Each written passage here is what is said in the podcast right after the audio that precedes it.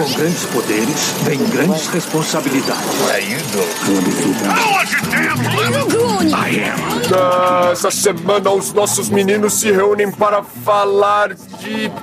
é, ninguém me falou o que vai acontecer essa semana, cara. Ô, Japa, me diz. Para essa música aí, ô editor. Ninguém me falou o que vai acontecer essa semana. Não, não, não, cara. não. Eu mandei áudio, mandei Mandaram, e-mail, não, sim. não mandou, que- não. Não, não, não. Para. Eu não recebi, cara. Você tem que se organizar melhor pra poder fazer as paradas. A gente não te contratou à toa, mas a parada é a seguinte: agora em janeiro, a gente vai fazer os melhores momentos do Contemporama e vai mostrar e relembrar algumas coisas que a gente conversou durante esse tempo aí, preparando aí para essa pro retorno que vai acontecer somente em fevereiro. Então, melhores momentos do Contemporama, entendeu? Aham, entendi, entendi. Nossa, super original. Então tá bom. Você está ouvindo os melhores momentos do Contemporama. Eu gostei.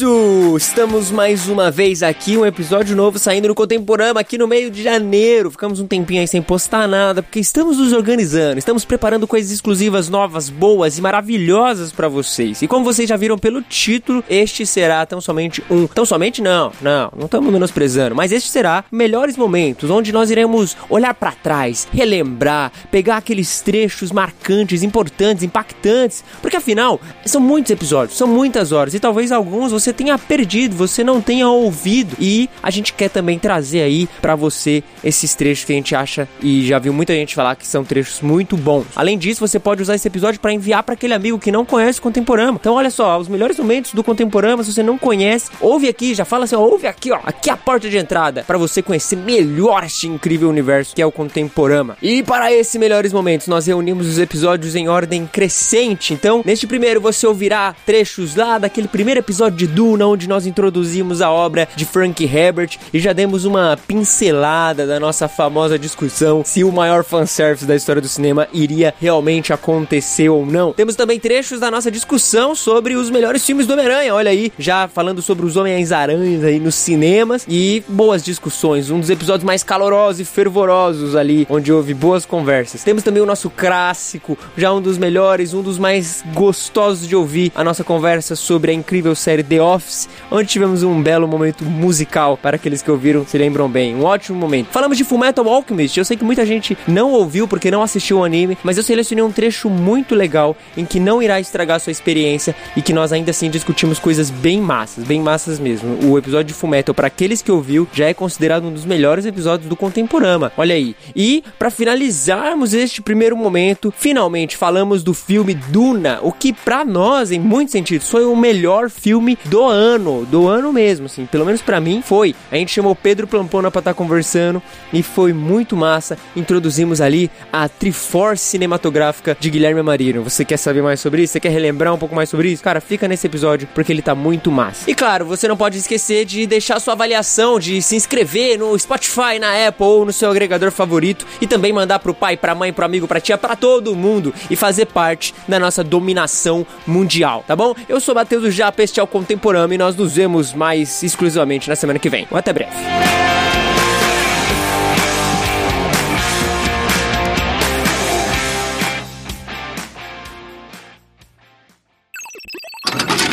Quando personagens são muito bem escritos, quando o universo são muito bem construídos, enfim, é, os lugares são bem ambientados, você não precisa disso, sabe? Você não precisa dessa, dessa descrição. Quando você precisa explicar o que está acontecendo, ou quem é o personagem, por que ele tá agindo assim, explicar verbalmente ainda, cara, é realmente porque você não sabe construir um personagem, você precisa ter essa pausa meio novela, né? A, novela das sete. Joana, irei para o hospital. Camargo, você está indo para o hospital? Só faltou. É total Cavaleiros do Zodíaco, É, né? isso é Cavaleiro do Nossa, Zodíaco. ele é o Shura de Capricórnio. Nossa, mas você é o Shura de Capricórnio? Sim, eu sou o Shura É, de Capricórnio. é verdade. Você? O lendário Shuri de Capricórnio. Isso é muito ruim, cara. Isso, é- isso cansa narrativamente falando e não agrega em nada. Sabe, eu, obviamente, não é o estilo do, do Villeneuve fazer isso, não pelos Sim. filmes anteriores dele, mas é o mínimo, assim. Eu realmente, e pelo trailer dá essa aparentada, de que teremos Duna pela primeira vez nos cinemas bem adaptado, sabe? Duna em sua grandiosidade, Duna em sua beleza extrema. Porque, óbvio, é deserto, é, enfim, tem, tem muitas questões de. né, não é muito bonito você ver uma tempestade de areia. Mas assim, É, o que ficou faltando é que no filme de 84 não tem cena, tipo assim, ele não aproveita o cenário, cara. Cenário no deserto dá pra você fazer muito take bonito, muito take bonito. E o cara não aproveita, tipo, ou ele aproveitou e algum Zé Ruela do estúdio achou que seria melhor tirar. Mas é, não tem cena marcante, assim, tipo, visualmente impactante. Tem sim. Ah, tem a cena Tem do sim. verme saindo. Grotescamente. Ah, Não, tem Dele- impactante pro ruim. o barão cuspindo na cara da, Nossa, mano. Que- ah, Isso é nojento mesmo. de Deus, cara. Mas eu É- falo assim- É, é o nível de gore que eu não consigo entender, não consigo ver, cara. visualmente que aproveita o cenário, não, não achei que teve, não. É. é, eu nem terminei de ver de tão ruim esse filme. Eu, eu tenho uma teoria sobre o filme do Denis Villeneuve e é, é o seguinte: não vai ser ruim. Porque o Hans Zimmer tá fazendo a trilha. E Hans Zimmer não faz filme ruim. Não tem um filme do Hans Faz Zimmer. parte do que- contrato dele. É, né? não tem. não ele tem. assiste o filme antes e aí ele fala. Eu vou te "Esse dar uma é legal, informação, aí vamos ver se você vai continuar achando isso. Ele fez a trilha sonora de The Amazing Spider-Man 2. Ué, tá bom, ué. Não é um filme ruim. Meu É um, Deus. é- faz." O Gui, o Gui mudando de opinião, não. Spider-Man 2, Agora- Amazing agora- Spider-Man 2 é bom pra caramba. Eu gosto. tem a mãozinha. Tem a mãozinha buscando a Gwen.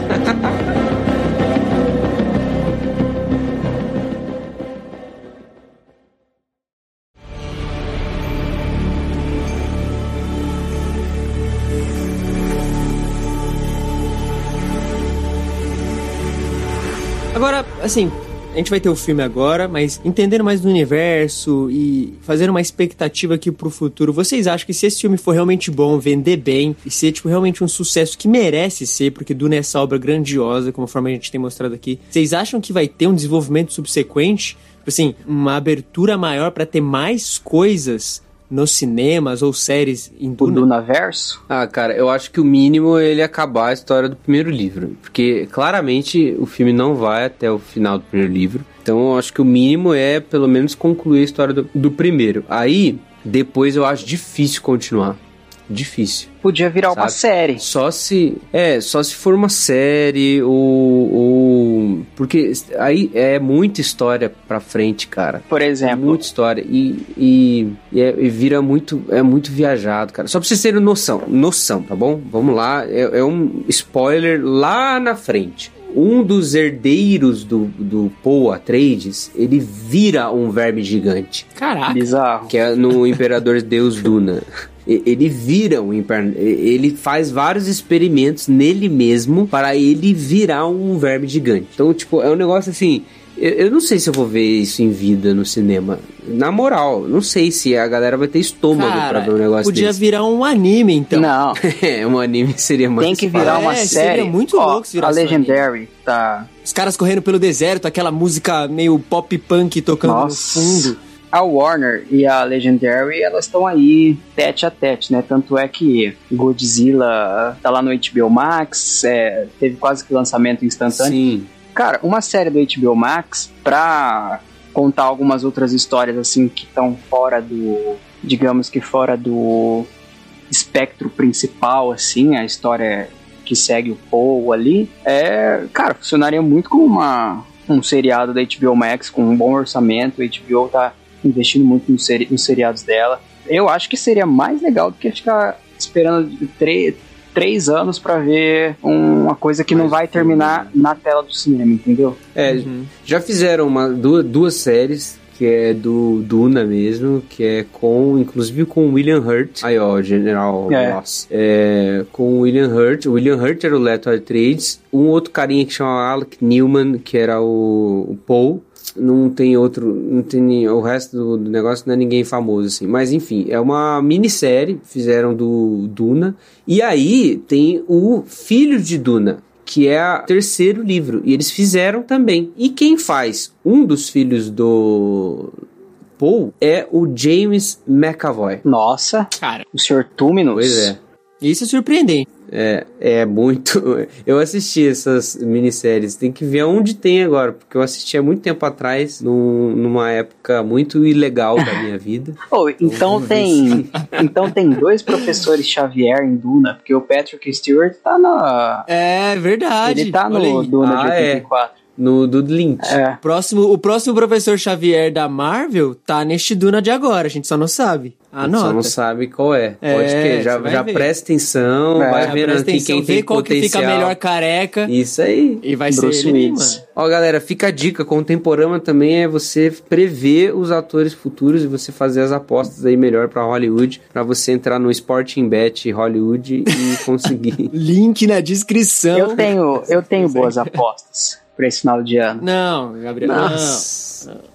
Cara, Eu achei que a gente ia ficar o podcast sem falar disso. Não, eu tenho boas apostas. não dá, não dá pra passar sem essa. Fala a sua aposta, vai. Ó, Guilherme Amarino e Matheus Ojapa estão, acho que, há alguns cinco meses aí me azucrinando, falando que eu tô criando expectativas irreais aí pro próximo filme do Homem-Aranha. Que inclusive a gente vai falar dele aqui numa próxima oportunidade. Minha aposta é o seguinte: eu tenho minhas fontes, tá? Do grupo Marvel Studios Spoilers su- do Reddit, tá bom? A minha fonte autorizada do Reddit. Muitas fontes aí estão reportando que Tobey Maguire e Andrew Garfield estrelarão como Homem-Aranha no final do ano ao lado de Tom Holland. Os caras estão, Sim. obviamente, me azucrinando há muitos meses, falando que isso não vai acontecer, que eu tô criando expectativas irreais e que eu vou me desapontar com o filme. Só que assim, eu não tô preocupado com nada do que eles dizem, porque eu sei que eu estou certo e eu quero ver a reação, a cara de tacho dos dois quando isso acontecer. Então eu quero de- deixar registrado aqui no, no nosso primeiro contato com vocês que isso vai acontecer. Uma bruxa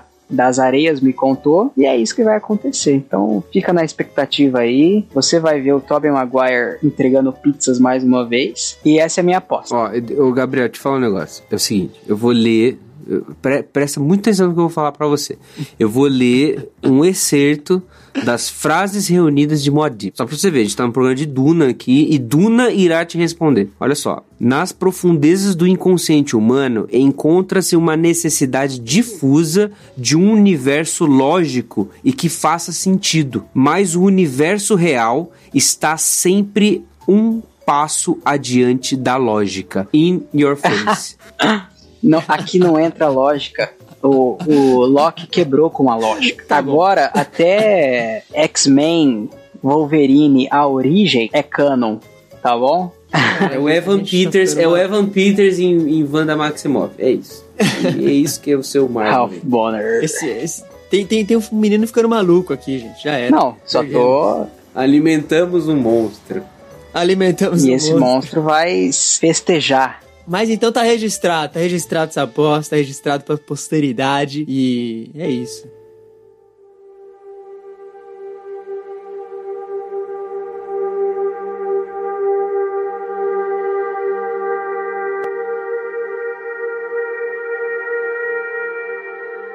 E voltando pra Duna, definitivamente Duna será um dos melhores filmes do ano, cara, sem dúvidas. Ah, vai. Não, com certeza vai. E outra, tô falando o seguinte, é uma aposta genuína assim mesmo. É uma- não, não uma aposta dessas daí que o Gabriel faz. É uma aposta mesmo. Oscar do próximo ano, Duna vai levar uma pancada. Vai levar Vai, a trilha vai. sonora, vai levar a mixagem, vai levar. Todos os técnicos vai levar. Vai levar a direção, Ó. talvez vai levar de roteiro adaptado. Figurino, vocês certeza. podem ter certeza. Não teve muito. Figurino, Não com tem muito certeza. filme expressivo esse ano na questão de figurino excêntrico ou muito ousado. Eu acho que pode levar assim com facilidade. Trilha sonora. Não, e com Hans Zimmer. dependendo, dependendo do personagem e da atuação do Chalamet aí, uma indicação acho que vai. Ganhar eu Não, não e a a Zendaya também. Eu acho que a Zendaya. Nossa, a Zendaya Zendaya é em incrível. A Fleabag. Zendaya ela tá na eu ascensão, sou fã assim. da Zendaya, nó, desde que ela Desde trabalhava que ela fazia Disney. no ritmo. É, Não, e é bom que tenham bons filmes de ficção científica, porque ficção científica é o seguinte: é, é um, um dilema, né? Porque ficção científica você tem livros muito bons desde muito tempo atrás, né? Sim. Então, década de 70, assim, muito filme de, de ficção, muito livro de ficção científica, década de 60. Só que filmes e séries é bem sempre muito fraco, assim, sempre muito É porque fraco. gira em torno da É. viagem espacial e fica nisso, né? Isso. Aí você tem Star Trek, que dominou ficção científica, você tem, lógico, Bar Battlestar Galactica, você tem um monte de outras séries que é sempre, tipo, uma história bem sobre o espaço, naves e viagens interestelares. Agora... Aventura, né? É sempre, é, sempre aventura. Agora, como Duna, que é um negócio mais expandido, assim, que a gente tá mais acostumado a ver na fantasia, que a gente viu no Game of Thrones, por exemplo, é, que vai ver na série do, do, do Senhor dos Anéis da Amazon, que, que vê no, no The Witcher e tal. É, a gente não tem isso, né? Não tem. Talvez vai ter, vai ter a série da do Fundação do Asimov, né? Então talvez a gente vai ver alguma coisa. Então vamos ver. Ô, sabe o que daria um bom filme, se um filme completinho, da hora, um único filme? O Fim da Eternidade, cara. Daria, daria. E um baita filme. Putz, daria um filme incrível. Assim, Inclusive, um eu vou filme. ler agora um pouco depois no, no tablet aí, porque eu, eu peguei o Nossa, livro. um dia a gente puder falar de O Fim da Eternidade, caraca. esse Ó, livro- você, você que nos ouve, gosta de ficção científica e gosta de livros de ficção científica e quer que a gente faça podcast de, de livros de ficção científica, você dá a sua opinião aí e a gente faz. Ó, pedido. Mande um e-mail para contato arroba contemporama.com.br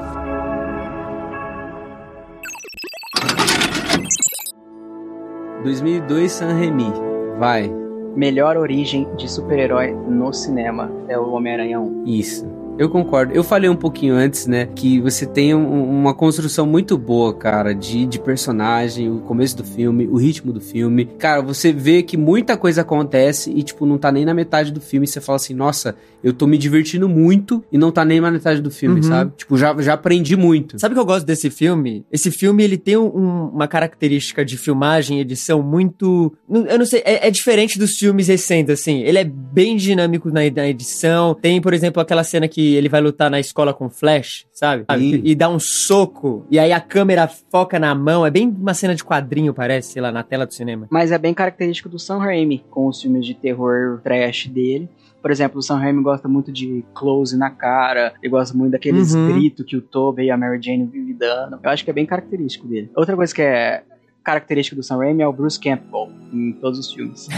Tem um filme que lançou em 2002 que ele é assim, eu, vou dar uma zoada agora, mas ele é exatamente o Homem-Aranha do Sam Raimi, só que uma comédia, que é um filme que chama Novo no Pedaço. ah, eu achei que você ia falar aquele do Drake lá, Drake Bell. Ah, o super-herói, o filme. É. Drake não, mas Bell, é, não é mais é é aquela zoada, aqueles filmes tipo os Espartalhões e tal. Novo no Pedaço é exatamente tipo o filme do Homem-Aranha, só que um filme de comédia escrachado, assim. Porque é um cara que sofre bullying, isso é muito comum, né, nesses filmes de escola, né? Sempre um moleque que sofre bullying, então é, alguma coisa acontece. Principalmente nos anos 2000, né? Nossa, total, total. E a trilha sonora tocando, sei lá, assim, pro Perfeito. Inclusive, a trilha É isso que eu quero pro meu verão. é, acho que é algo que eu quero falar. A trilha sonora dos filmes do Sam Raimi. Switchfoot, é, Snow Patrol, Nickelback. é, Nickelback, é puro ouro. De verdade. Era a época que o cinema pegava muita música pop pra acrescentar ali no meio do Ah, filme. mas Sim. cara, pior que essas músicas são, são originais pro filme. Ah, é? É, são compostas e encomendadas. Por exemplo, a Olha aí. aquela Hero, que é são três, é, o Nickelback mais outros dois, assim, que tem um clipe num prédio, É. eles tocando e tal. A do Homem-Aranha 2, eu sei que a gente não tá falando dele agora, mas o Homem-Aranha 2 é, lançou Meant to Live pro, pro filme, né? O Sweetfoot lançou. É, É, tem o clipe e também. tem do, Putz, do Dashboard Confessional, por dois também. também. Tinha uma música do Homem-Aranha também do Sum 41, que era acho que Tinha, desse primeiro é. também. É do primeiro, chama Rock That's All About, eu acho que é alguma coisa assim. Ah, mas era Nossa, muito legal. 41 era muito Muito legal. legal. E a gente tem, então, aqui o, o filme com Tobey Maguire, Kristen Durst, o menino que eu não lembro o nome, mas que é o Harry. James, James Franco. James Franco. Cara, é um filme muito charmoso, assim. É um filme do. Né, a, gente, a gente tava até brincando sobre os efeitos, alguma coisa assim. Mas um filme do início dos anos 2000, pra, pra aquele período, é um filme muito bem feito. Muito bem feito, em em inúmeros aspectos. Um filme com, sei lá, 140 milhões de orçamento pra ser feito. Só que ele só tem um único problema. O Gui já apontou ele aqui. Cara, e desculpa, o Tobey Maguire não é bom. Ele Não é é. muito bom. Assistam Brothers. Não, não, assistam não, não. ele é um bom ator, mas no filme do Homem-Aranha, não, cara. No filme, não. Mas eu Nossa, vou. gente, não. Não quero ser advogado do diabo, mas, Ah, mas eu você acho já que tá é uma sendo. decisão dos. Eu acho que é uma decisão do Sam Raimi. Porque. Não, talvez seja. no- Não, talvez Uma decisão seja. errada. igual no Pode Evil ser, Dead, provavelmente é, mas errada. Eu acho que é mostrar o, o charme, ou então mostrar o personagem principal como um completo paspalhão, assim. E, sinceramente, o Peter Parker no começo, principalmente no começo dos quadrinhos, ele era bem chato, no sentido de é, muito amargurado, muito cabisbaixo, muito melancólico. Não, mas é demais isso no filme, cara. É demais. É, no o filme é diálogo, demais. É- o diálogo final do primeiro filme desse filme aí é, é- é assim, você quer cortar o pulso depois, pelo amor de Deus, cara. É tipo um negócio que você. Não, que ele não beija dá, a Mary velho, não dá. Jane e fala, eu não posso ficar com você. Nossa, mas assim, eu sinto que essa cena, o, o Toby, ele tá, tipo, tão uma carinha de bunda ali pra situação. Eu, Cara, ah, eu não consigo, desculpa. Eu, não, eu, eu prefiro ele sendo... Não, eu entendo. acho- Sendo que- nada, mano. Pra mim, o ator podia ser É, diferente. eu entendo a construção do porquê que o Tobey Maguire ele atua Uhum. dessa forma para o Peter Parker, porque ele quer criar uma dualidade com o Homem-Aranha sendo o herói que ele é aí quando ele tá por trás da máscara, ele zoa, inclusive o chefe dele, que é o J. Jonah Jameson, ele dá uma zoada ali, porque ele, Sim. ele é mais desbocado e Bem tal. de leve. É, ele sempre fala alguma coisa. E esse negócio do Homem-Aranha, quando tá lutando, fazer uma piada, é super clássico, assim. Aí, quando ele tá como Peter Parker, ele quer representar o oposto disso. O cara que é super introvertido, que tem vários problemas de autoestima, é, que perde a mulher que ele gosta, que ele desenvolve o amor platônico aí pra, na, na Mary Uhum. Jane, para o melhor amigo dele. É o cara que tá sempre em segundo lugar, sabe? Isso é muito bem construído desse ponto de vista, mas assim, é terrível, cara, é muito triste. Vocês têm um problema, é, vocês têm um problema com a cara dele. É, é muito caricata a atuação, cara. Tipo, eu entendo toda essa construção do nerd. Ele- o filme já começa literalmente com ele correndo atrás do ônibus, porque o ônibus Quem saiu, nunca? entendeu?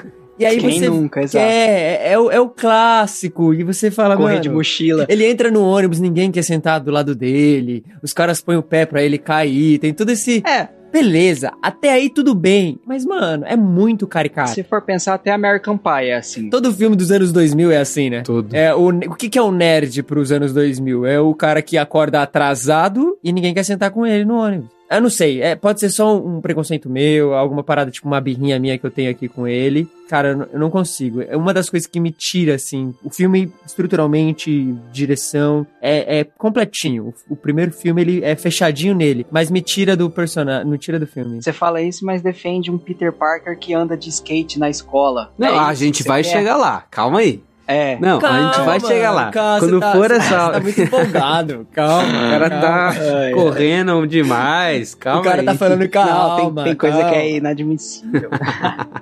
Mas, enfim, dentro das limitações do Tommy Maguire, eu acho que até foi, assim, no primeiro filme. Minhas críticas maiores, acho que ao Tommy Maguire são no 2 e no 3. Uma coisa que eu gosto, e que depois até os quadrinhos vão emprestar numa saga lá de 2005, 2006, eu não sei, é uma saga que chama O Outro, que é o lance de, da teia orgânica, né? Que foi, um- Uhum. foi- foram adaptações boas, assim. Eu acho que tem outras adaptações boas nos poderes do Homem-Aranha, na- nas conceituações e algumas coisas que talvez fosse difícil demais de explicar é, pra, pra galera dos anos 2000, assim, que não, não sei se tinha essa, esse hype por coisas tecnológicas na época e tal. Mas é um filme de adaptações boas, cara. Você vê a amizade dele com o Harry, a relação esse dilema criado aí com o Norman Osborn. Cara, é bom, é muito bom. A relação dele com o Norman no primeiro filme é muito legal. É muito legal. É muito boa. é Eles muito boa passam mesmo. o filme inteiro assim, se encontrando esporadicamente e nessas encontradas o Norman Osborn fala, ó, vamos, vamos trabalhar junto, vamos fazer alguma coisa junto. E você fica, tipo, quebrando cabeça assim, mas será que é o Norman Osborn? É, porque tem- Falando, tem, horas né? que é, será que é o Norman falando? Será que é o Duende? E chega uma hora que realmente. Até o próprio Norman e o Duende debatem ali, né? Numas ceninhas bem legais, assim, de conversa com o espelho. Genial a É. atuação do William Dafoe. Vamos... Cara, aquela muito cena do boa. espelho. Muito boa. Nossa, essa cena E é muito genial, quadrinho, cara. É muito bem é- dirigida. é- é- Nossa. Extremamente quadrinho essa- essas cenas, assim, porque no quadrinho tem direto isso, o, o- É. essa dualidade do vilão, conversando com ele mesma e esse negócio do Andy, ele é um personagem em si mesmo que domina totalmente o Norman Osborn, né? Isso é meio Jekyll and Hyde, sabe? Tipo o Magic É Monster. verdade, o Magic e o Monstro. E no final, você vê que o Duende Verde já tomou conta completamente, porque você vê a, diferença entre o, o Norman Osborn sendo invadido esporadicamente pelo Duende Verde e o- no final o Duende Verde tentando fingir que é o Norman Osborn. Sim. A expressão facial muda, o jeito dele falar muda. A hora que ele conversa com o Peter lá, fala assim: Eu fui um pai pra você. Seja um filho pra mim. Você fala assim, não é o normal. Nas outras, nas outros encontros, você até consegue acreditar que é. Aqui você já vê que o cara foi realmente tomado. Aquilo que o Gui falou de construir tanto a, a dualidade do Homem-Aranha, né? Esse Peter Parker ou, ou Homem-Aranha, e até o Duende Verde e o Norman, é, é muito clara, assim. A construção do filme fica nesse vai e vem entre os dois. E a própria luta do, do Norman em aceitar que o Peter Parker é o Homem-Aranha, e, e até esse reconhecimento do final, ela é muito bem mostrada, né? Ela é, é maestralmente, assim, o, o Sam, nesse sentido, faz muito bem, não perde o ritmo, continua ali Sim. Ele faz isso genial. O Norman lutando contra si, conversando consigo mesmo ali, de tipo, mas eu não posso fazer isso. E, É. e o Duende Verde, meu, vai fazer, você tem que fazer, porque o cara vai acabar com você. E você fala, É. caramba, eu tô sentindo isso, sabe? Você, você sente a empatia pelo personagem do Norman e você fala, caramba, ele tá se deixando levar. E até a cena do final, que é genial também. Até hoje é uma das cenas que mais me marcam, assim. É uma lição de roteiro essa cena, porque ela é uma rima. Eu não sei se vocês perceberam, porque no começo do filme, quando o tio Ben leva o Peter Parker lá pra, entre aspas, biblioteca que ele iria, e aí É. ele começa a dar aquela liçãozinha de moral, que é onde tem a frase grandes poderes, grandes responsabilidades e tudo mais. Uhum. É, o Peter Parker vira e fala assim: é, Você não é meu pai, pare de fingir que você é meu pai. É, isso, nossa, é E verdade. lá no final. Cena. né? Lá no final, quando acontece todo aquilo lá e o cara, não, eu sou um pai pra você e tal, o Peter Parker falando, é o Peter Parker falando, eu tenho um pai. Isso assim, tipo, é é uma construção de roteiro muito Caramba. boa. Muito boa mesmo. A cena dos dois, a luta dos dois no final é brutal. É muita poeira, muito soco na cara. E isso é muito legal. Máscara rasgada. Nossa, a máscara rasgada é um clássico do Homem-Aranha, velho. É um clássico. E no Sam Raimi toda hora, né, mano? Sim. Não, mas eu falo assim, nas mídias mesmo, você sempre vê, tipo assim, uns fiapinhos do cabelo do Peter saindo pra fora do cabelo e uma lente pra fora também. Você vê o, o quanto ele apanha. Eu gosto de herói que apanha, cara. Eu gosto de herói Eu que apanha. Eu gosto. gosto quando, tipo, é, esses heróis, assim. Eu, eu gosto dessa vibe herói mais street, rua. Sabe? eu também Tipo, acho. E o Homem-Aranha é um deles, Demolidor é outro. E, e você vê assim, quando, quando você assiste tanto a série do Demolidor quanto esses filmes, e principalmente talvez esse primeiro mais do que os outros, você vê o Homem-Aranha apanhando, tudo sangrando e tudo mais, você sente mais a responsabilidade. Nesses heróis que, tipo, apanha, mas apanha de, de mentira e tudo mais, você não sente. Aí fica um cortezinho no É, rosto. você não assim. sente o peso da responsabilidade do Uhum. cara e não sente a possibilidade dele perder. Pra você construir um bom roteiro, você tem que dar ao herói a possibilidade muito clara ali e o medo de, de você perder. As coisas, os elogios que eu tenho a essa primeira fase aí da, dessa trilogia é justamente que você fica com essa sensação, cara, tá dando tudo errado, sabe? Cara, esse filme, ele foi um grande sucesso, né? Na época Foi. de bilheteria, de. Assim. Homem-Aranha, eu já até conversei com o Gabs a respeito disso, ele se vende por conta própria. É, não precisa de muito, né? É. Pouco provável um Homem-Aranha sair com menos de 700 milhões, 800 milhões aí no- nas bilheterias, que foi o caso desse que já saiu, tipo, com 800 e poucos milhões de uma vez, um grande sucesso aí da época. É, fosse hoje, um primeiro filme do Homem-Aranha saindo hoje, passaria Vingadores Ultimato. Ah, eu acho que não, Não Gabs. sei, não. Ah, um primeiro filme do Homem-Aranha, eu acho que sim. Caso não houvesse MCU, se fosse pra sair agora, com os efeitos de agora, eu acho que faria 2 bilhões aí. Cara, mas se não houvesse MCU, eu não sei nem se o cinema de heróis seria tudo isso que é hoje. É, É uma outra discussão o totalmente, paradoxo claro. é que mas só é o que é hoje por conta de Homem-Aranha nos anos 2000 e X-Men. Você, ouvinte, se você quer um what if do que seria o Homem-Aranha agora, você manda um e-mail e aperte curtir. What if o Spider-Man nunca tivesse sido lançado? Cara, tem um furo de roteiro que é bizarro. Vocês falaram disso porque é o seguinte, tem uma hora lá que o, o JJ Jameson ele coloca lá, ah, o Homem-Aranha e o do Duende Verde estão trabalhando juntos e tal. E o Duende Verde vai lá É. e, e fala assim, Slay, e aí joga o negócio assim, o Homem-Aranha dorme. E aí É. ele leva o Homem-Aranha pra- pro alto de um prédio. E eles começam a conversar, e eles têm mau papo, não, vem pro meu lado e tal. Cara, por que diabos o Norman Osborn não tirou o, cap- o- o capuz do, do Homem-Aranha? A máscara, né? A máscara do Homem-Aranha, é verdade. Ele não queria. Era justamente o que ele queria saber. Quem era? É pra ter a cena do sangue. É, exatamente. Aquela cena do sangue, isso é só pra aquele, isso. Aquele um litro de sangue, né, que cai do braço dele. Um pingo que cai quando mostra no chão uma poça de ketchup É. gigante. Mas realmente, acho que o, o Green Goblin, ele é anti-spoiler. Ele não frequenta o Reddit. Poderia ter acabado com 40 minutos de filme o filme. É, aquele aquela negócio no YouTube, How, how It Should Have Ended.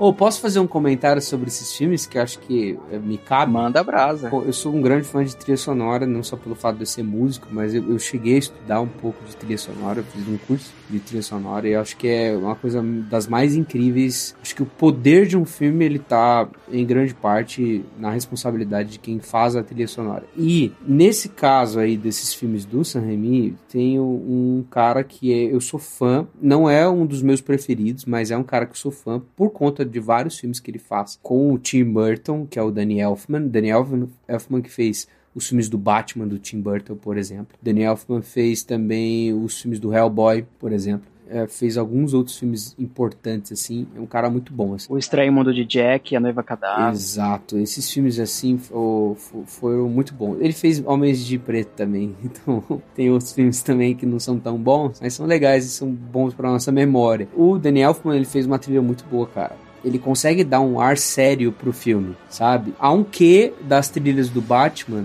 do, do Tim Burton, ali na trilha do Danny Elfman do Homem-Aranha, sabe? E, e a construção da trilha é muito boa, cara. Ela é, talvez de todos, eu vou falar depois do- dos filmes do Amazing, que é tem dois compositores dos que eu mais gosto ali, a mais desse aí do Danny Elfman, cara, eu acho que é a trilha sonora do Homem-Aranha mais séria de todos, entendeu? É a que mais se leva a sério. É a mais memorável, que eu, pelo menos que eu leio. É a, é a mais memorável. Essa aqui.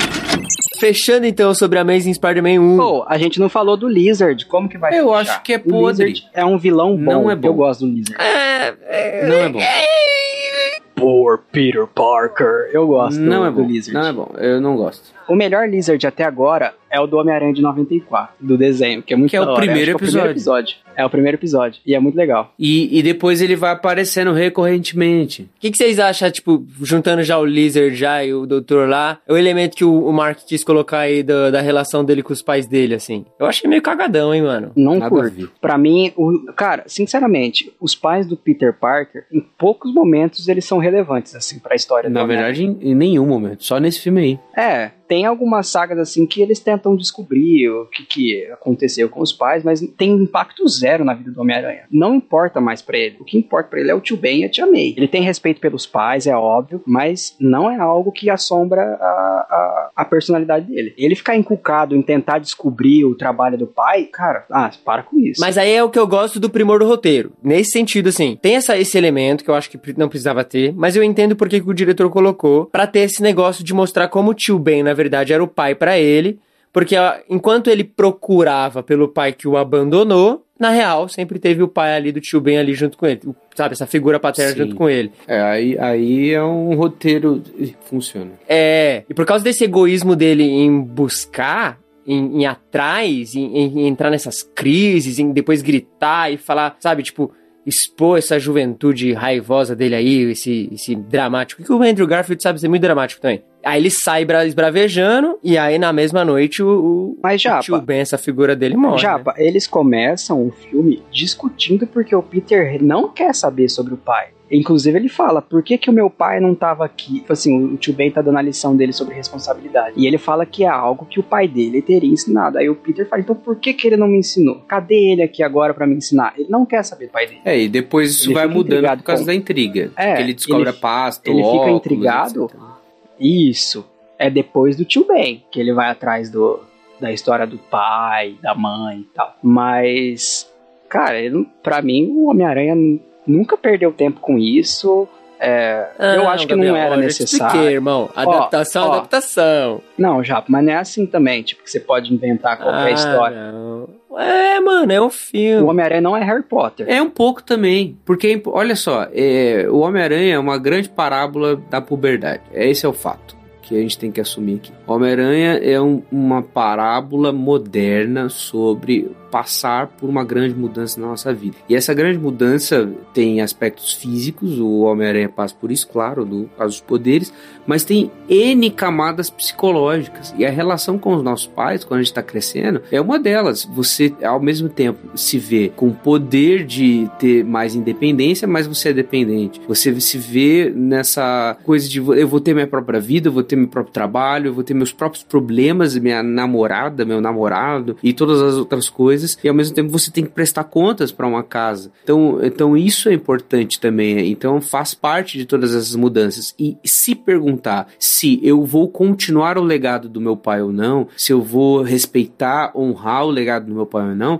é algo que acho que todos nós já fizemos em algum momento da nossa vida, sabe? E esse elemento colocado aí no Amazing, eh, que é só aí que tem no primeiro e no segundo filme, de tipo, nossa, o que que meu pai me deixou? Será que eu sou escolhido do meu pai? Ele se importou comigo, eu vou continuar o trabalho dele. É, é- é ele fazer parte desse lance da pesquisa é mais uma camada psicológica desse entendimento do amadurecimento humano, né? Pelo menos ao meu ver, assim. É, tudo bem.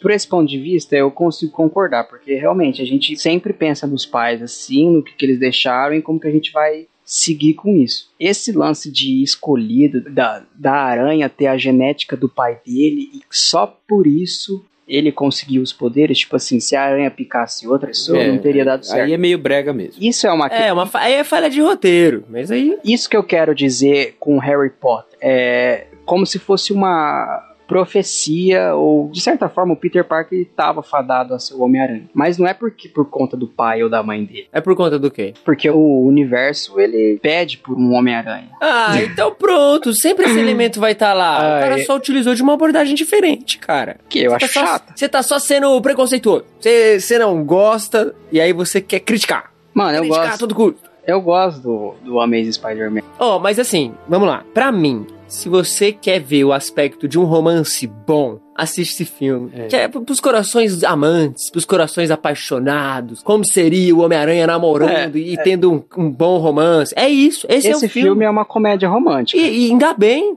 tá ligado? É muito bem feito. O Homem-Aranha tem os momentinhos de luta Sim. dele lá. Tem uma coisa que eu achei da hora, que foi uma falha por eles não ter feito um pouquinho mais, era o, as cenas do Homem-Aranha voando de teia. É muito louco. Nossa, é muito Só que mesmo. assim, a, a edição peca, porque acaba cortando nos momentos X, assim, podia ter umas cenas mais longas e tal, mas é muito louco, mostra uns pontos de vistas do Homem-Aranha que você fala, caramba, somente o Homem-Aranha veria isso. Vocês lembram do trailer? Que foi assim, a internet parou, cara. Foi, Parou. foi mesmo. Eu tava na sexta série, eu lembro até hoje. Foi Foi animal. mesmo, esse trailer foi muito bom. Entendeu? Então, assim, há elementos incríveis nesse filme. Eu gosto pra caramba. Eu assisto o espetacular Homem-Aranha, Amazing Spider-Man, assim, de boa. Ignoro todos os problemas. E assisto o 2, porque o 2 é ruim inteiro. Mas tem um final que, meu É. Deus do céu. Eu acho que o 2 só merece ser falado do final. Você sabia É que isso. tem uma cena cortada do Amazing Spider-Man 2 que o pai dele tá lá, né? Ai, não. Você já viu Ainda essa bem cena? cortaram, né? Vi É um- não. É uma Tá cena dele no sério? velório lá da. Eu tô falando sério. Depois você procura lá, o pai dele aparece. Oh, o que mais tem nesse filme é cena cortada. Tem 30 minutos no YouTube só de cena cortada do primeiro filme. isso aí. que aí não. ele descobre que o pai dele não morreu. Ah, não. E aí, Que isso, gente. Mas a, a atuação do, do Andrew Garfield nessa cena é top notch. É muito da hora. Só que é com o pai dele, né? O pai dele tá lá, vivo. Ele agarra o pai dele pelo colarinho e começa a gritar com ele. Mas, mano, o pai do Peter Parker vivo pra mim já. Não, né? Ah, não, não. Esquece. Aí, aí, aí, zo- ainda bem que tiraram, então não aconteceu. Multiverso. Deixa pro Arif. Se tiraram, não aconteceu. Multiverso. Ó, mas assim, esse filme, o, o Amazing Spider-Man 2 só merece ser falado do final. A gente ignora todo o resto e acaba. Não, cara. Inclusive agora o que detonar. dentinho? Tem que. De... Nossa, esse Não, que dentinho. de- não, ó, não. Não, o cara, o cara literalmente é vilão porque o Homem-Aranha não deu parabéns pra ele. Mano, a cena dele lá na Times Square que ele fala assim: "Hoje é meu aniversário, agora eu vou acender as velas". Mano, Nossa, a Felicia Hard nesse filme é a Felicity Jones, que É. fez Rogue One. É. Que todo mundo achou que ela ia. Você é gata negra. Pô, tem um elemento, tem um elemento, inclusive, nos filmes aí do, do Andrew Garfield, que nunca foi pra frente, que é dessa, desse ser misterioso de chapéu, que aparece tanto na cena pós-créditos do Amazing Spider-Man 1, na cena do. que ele tá conversando com o Lizard na cela da cadeia, Hum. e depois ele aparece de novo, tanto no trailer quanto num- numa cena do filme, do Amazing Spider-Man 2, ele andando assim pela Oscorp, e aí você vê uma vitrine com um simbionte, a asa do Ah. abutre, o, O Octopus o Octopus. Isso pra mim seria a maior Rhino. a maior bomba da história se todos os vilões saíssem da Oscorp, porque, eu- tipo assim, eu sei que a Sony tava com um plano de um filme do Sexteto Sinistro no universo do Amazing Spider-Man, mas esse cara misterioso aí juntando Esse os cara vilões, misterioso seria o bem, Norman Osborn? Eu acho que não, porque ele tá morrendo no É. Amazing Spider-Man 2. Mas às vezes não morreu. Não, pô, mataram. Mostraram carregando o corpo, fechando o saco e tudo. Eles deram uma adaptada no Duende do universo Ultimate aí, né? Ah, sim. Que deforma a aparência. Total. O Duende do Ultimate é um, um bicho É, gigantesco. Um, um, tipo um duende mesmo, um ogro, né? É um goblin, na verdade, né? É um Goblin. Agora, esse negócio de. Uma coisa que eu não gosto nesses dois filmes, apesar de ser algo que me incomoda menos, é o lance da, da Oscorp, entendeu? É tudo centralizado no lance da Oscorp, a aranha é da Oscorp, não sei o que lá da Oscorp, tudo é isso, e eles constroem tanto, é uma dependência gigantesca. O pai do Homem-Aranha trabalhava na. Beleza, pro roteiro talvez até funcione e tal, mas acho que centraliza demais as coisas na Oscorp sem, dar, sem ter o, o Duende Verde. Entendeu? Você É. tem a empresa toda, só que você não tem o personagem porque esse personagem já foi feito lá na, na trilogia anterior. E mataram o cara no segundo filme. É, eu acho, acho meio nada a ver, assim. E aí você tem um vilão, que é o Eletro. Ele é clássico dos quadrinhos. Ele é, tipo, na verdade, um cara que é bandido e tudo mais. E aí consegue os poderes e tal, sendo um cara cientista, meio. Aí vem esse negócio de nerdão. É, é, é, aí o nerdão é, o- é o, o, o personagem do Jamie Foxx, entendeu? É, eu sei lá. é verdade. Aquele oclão gigante e a- Uhum. o cabelinho dele pro lado, assim. Ai, Oi, mano. aparece o. Aparece o. O Ryan do The Office, né, mano? Ele atua lá. O Beijing Novak. Ele tá no filme, mano. Sério? Ah, ele, ele é o Smite. Oh, esse personagem nos quadrinhos, o Alistar Smite, esse personagem é muito bom, cara. É o cara que faz as, Eu não as os caçadores de aranha e tal. Ô, louco. Esse é o cara, velho. Ô, e ele tá. Ele, ele é legal, eu gosto dele, mano. Quando eu vi ele assim, eu dei um Sabia que eu sorrisão. não, não reassisti o 2. Precisava dar uma É reassistida. preciso. Porque o 2 tem a melhor cena, não- não que é o final, reassistir, né? A gente precisa só falar desse final, gente. Que meu coração foi quebrado. Eu lembro até hoje no cinema. Eu chorei nessa cena, eu lacrimejei aqui, ó. Esse final me agradou muito. Era a única coisa que eu esperava. É quando eu vi o primeiro filme, eu já esperava isso. Aí veio o segundo filme, eu falei, "Ah, eles têm que fazer isso. Essa cena Não, precisa ser adaptada. É a cena mais importante do Homem-Aranha dos quadrinhos. Ela é mais importante. Agora, No trailer, a, a galera já começou a surtar, porque ela tava com o casaquinho verde, sim. que é o casaco que ela usa no, na noite que a Gwen Stacy morreu. E, nossa, eu lembro que foi um frisson, assim, na internet. A galera realmente deu uma bela de uma surtada. Eu, inclusive, dei vários gritinhos. Não, eu chorei nessa cena. É, de chorar mesmo. A única coisa ruim é a mãozinha da teia, que não precisava ter. a Nossa, mãozinha é isso é muito ridícula, gente. ah, mas assim, não estraga a cena, porque a cena é muito Não, boa. de forma alguma, não estraga mesmo. Agora, Mas é É, pesado. nos quadrinhos você tem o Duende Verde fazendo toda a questão, inclusive uma cena que parece muito com a cena do primeiro filme do Homem-Aranha, aquele de 2002. É, e aí a Gwen Stacy morre, porque o Duende Verde que é a mata. Aí eles fizeram a, ser toda a consequência agora voltada ali na- nesses conflitos com esses vilões aí que a gente tem, né? O, o Jamie Foxx e o Duende Verde genérico Júnior. Ultimate, sei lá o que. E ficou bom ela caindo, cara. Você sente a, a, queda. E sabe? eles cortam a trilha sonora na hora Sim. que a, a, a teia parte no meio, tipo, você fala, agora deu merda. Oh, mas vocês não acham que isso aí é, um- é- nesse sentido, é, é um, o diretor mandou bem em fazer realmente a gente se importar que ela tá ali morrendo? Baixa, eu senti demais Mandou a morte bem, dela mandou ali. bem. Mandou bem demais. Você, você sente a dor do Peter, você sente a perda dele. Pena que a gente nunca viu no que, que isso resultou, né? É, vida dele, exatamente. É. Exatamente, a gente só vê no finalzinho ali uma pequena cena dele sentindo luto, cinco meses sem ser o Homem-Aranha. Mas é porque, mano, ela não Talvez. precisava estar ali, porque ela ia embora e no fim ela tá lá. E porque ela tá lá, ela morre. Fala, nossa, gente, isso aí me quebra. Toda vez que eu reassisto o filme, eu fico com vontade da cena ser diferente. Fala, não, gente, por favor, não morra dessa vez. E ela sempre Deixa ela ir pra Inglaterra. É. morre. Deixa ela aí. Cara, e a, a cena da. Tipo assim, você vê a, a coluna dela praticamente dobrando, cara. Nossa, Você não é dá pra saber se, se é a, cena, tipo assim, se é porque ela bate a cabeça no chão. Ou se é porque é a corda que deu ou tranco. se é, é, ou se é o A tranco da, da teia corda. que Ô, parte a coluna dela no meio. Só sei que o nariz dela começa a sangrar lá e você fala, putz. uma pergunta a vocês. Velho, é uma morte demais, pesada. cara. Uma pergunta pra vocês que devem conhecer mais de cinema atual do que eu. Não tem outra cena igual, né? Que, que Do outro. Homem-Aranha? Não, não, não. Que outro super-herói, o personagem épico de um filme que, que é blockbuster, assim, que tem a morte do interesse, do principal interesse amoroso de uma forma assim. De Cara, uma maneira tão brutal. a gente tem no Batman Cavaleiro das Trevas, Não, mas é, não. é bem. É, dif- é diferente. É o amor Eu do ia Banner. citar Wolverine com a Jean Grey lá. Que, Não, também três, né? não, não. É, mas não, não chega perto. Mas não chega, porque esse aqui é. Cara, ela quebra a coluna. Mark Webb, velho. Você tem meu coração, cara. É muito bom essa cena, gente. Tá É o que- Salva, salva o segundo Salva. filme. Vale a pena assistir Não o segundo filme o só segundo pra ver filme, essa cara. cena. E aí que tá, Gabriel. Isso que eu Não salva o segundo filme. Salva. Isso que eu tô falando, cara. A luta dele desde o início do filme, em fica com ela, não fica com ela, chega nesse clima. Esse clima que só acontece por causa disso, mano. Entendeu?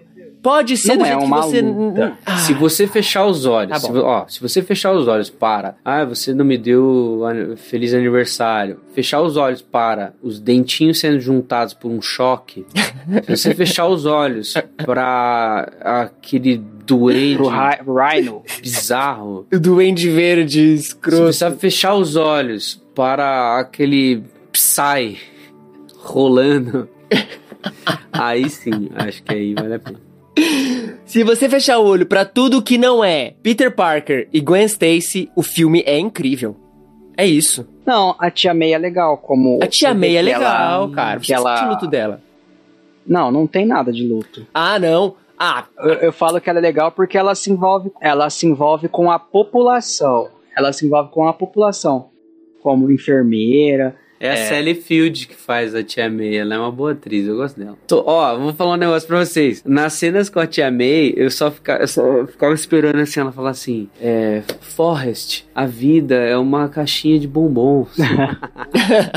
Fiquei esperando ela falar isso. é. Uma, um easter egg. Seria uma boa referência. Ó, e assim, eu vou dar o argumento matador pra gente já definir que esse aqui é o- um dos melhores filmes, esses dois são os melhores filmes de super-heróis do, do Homem-Aranha, tá bom?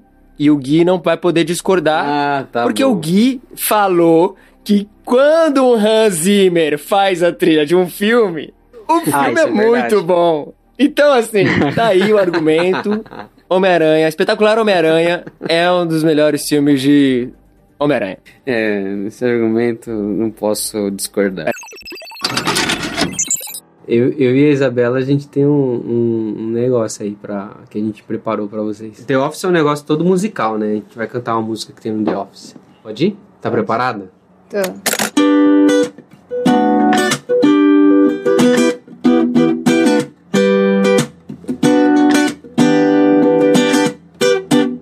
Hope of the train's going to be on a cloudy gray afternoon. But you are for the first time. Look to the right and you see the electric sign. This is gonna be a good day. But then the Mifflin and Sabre, Saber, Saber. Then the Mifflin and Saber, so yeah, yeah, yeah, yeah. Then the Mifflin is a part of Saber. Yeah, yeah, yeah, yeah. Then the Mifflin is a part of Saber. Conheça para Saber. é muito bom. Genial, genial. Eles ainda fizeram a paradinha que eles fazem, né? Não, porque é muito bom nessa cena. Que é uma parte da, da série que chega a, a, a Saber, que compra a Dunder Mifflin, né? Uma outra empresa, é incorporada. Isso aqui é muito, é muito comum no mercado acontecer isso. A Saber é escrito Sabre. E aí eles vão cantar tipo, ah, Sabre, só que é Saber, e o Michael fica Saber, Saber. Saber. É, que dá a entender que eles não, não sabiam direito como falava, e aí chega o representante lá da empresa e fala o nome, aí o Michael, tipo assim, meio que fala, ó, é assim que fala. Mas aí, como eles já tinham ensaiado a música, eles continuam cantando do jeito errado. muito bom. Muito bom. Ai, E pegar essa música é muito bom.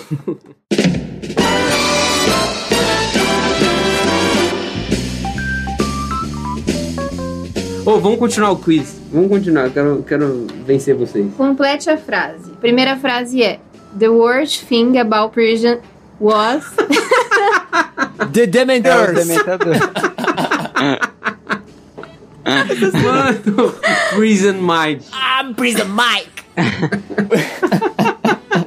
Não, o melhor desse, desses personagens do Michael é que ele incorpora de um jeito que é tão assim, tipo, é muito bom, cara. E esse do Prison Mike, ele fica, ele fica querendo convencer que o lance da, da prisão é um negócio muito ruim. E aí tem um cara do- no escritório que eles descobriram que tinha sido preso, né? Nossa, é muito engraçado, cara. Ele só põe uma bandana e começa a falar de uma forma esquisita. Ele começa a agir com aquele estereótipo do latino da cadeia, tá ligado? É. Meio prison break. Sabe que, sabe, ele dá uma andada, igual no Todo Mundo Deu Chris, como andar como bandido, coloca uma arma na cintura e ele dá uma inclinada pra frente. Como se estivesse com uma arma incomodando. É. É horrível, mano, a interpretação dele. É muito bom. Mas assim, eu acho que o Mike, ele é um cara que ele quer impressionar tanto e ele nunca quer sair por, por baixo, né? Tipo, sempre ele tem que sair por cima. Então, quando ele encontra alguém que tá competindo com ele em relação a alguma coisa, ele quer ser melhor. E aí ele inventa, sabe? Tipo, essa é a coisa mais incrível. Ele começa a inventar as coisas. Tipo, aí, esse negócio dos dementadores e tal. O Ryan chega e levanta a mão, mas isso daí não era Harry Potter e tal. Mais uma, mais Bom, uma. Agora é sobre aquele episódio do da fofoca que o Michael ele espalha uma Nossa, fofoca amor. Tá. e aí pra encobertar essa fofoca que ele espalhou, ele acaba inventando uma fofoca de cada pessoa do escritório. Vocês lembram Uhum. qual é a fofoca inventada por ele sobre o Toby? Sobre Ai, o Toby. Caramba, foi muito específico. Eu tava já pensando aqui em várias. Ah, é, a primeira Bom. coisa que eu pensei foi do estrangulador lá, mas acho que não é isso, não. Não, acho que tem a ver com a separação, o divórcio dele com a É. mulher. Que ele, Michael sempre zoou o divórcio dele Nossa, com a mulher. aliás, o Michael odeia o Toby, né? Mas enfim. É... Cara, eu, eu- A fofoca que era verdade, isso daí era o Stanley, né? Que tava tendo um caso. Era Com a- isso. é, com a Sim. mulher dele. Com a outra mulher. Ele. Eu, eu, eu só consigo lembrar do, do Stanley o caso e a Pam que tava grávida de novo, né? Que era. Sim. Nossa, isso era, é depois da gravidez? É a segunda gravidez dela. Não, não é a segunda gravidez, é a primeira. É a primeira? Sim. Ah, tá. Ah, tá. Caramba, calma. Mas tem, tem a- só, só fala, tem a ver com a esposa e com o divórcio ou não? Não, não tem. A fofoca é que o Toby é o Scranton Strangler. Não, não. Então, Não, é o isso que eu aí tinha nunca pensado. foi mencionado na série. É uma coisa- Isso aí é só, tipo assim, informações de fora. É uma Mas é uma, uma teoria da Deep Web. É uma É, teoria boa, teoria é, é- é. Eu sei que é um negócio muito bizarro, assim, que não dava pra. É uma coisa que não, Caramba. não, não cabe assim. Eu lembro a da Ângela, que ela tava namorando um, um velhaco, sei lá. Não tinha isso? Acho que sim. O senador. É, eu acho que tem. é. Não, isso é mais... Não, não é o senador. é Ela realmente é. E o senador é gay. Não, ninguém vai lembrar da do Toby, né? Eu posso falar então? Fala. Ele fala que o Toby é virgem. Só que o Toby tem uma filha, né? Que inclusive Ah, já foi no tá. escritório. é e era casado. O mais engraçado é ele pensar que isso tipo, seria uma baita ofensa e todo mundo acreditaria, né? Mas o Michael, ele odeia o Toby, cara. O Michael odeia. Tipo, do- a, a relação deles é E ele sempre escolhe, tipo, o jeito mais baixo de ofender o cara. Tem uma, uma época que o Michael vai ter que fazer sessões de terapia com o RH do escritório, e é o Toby.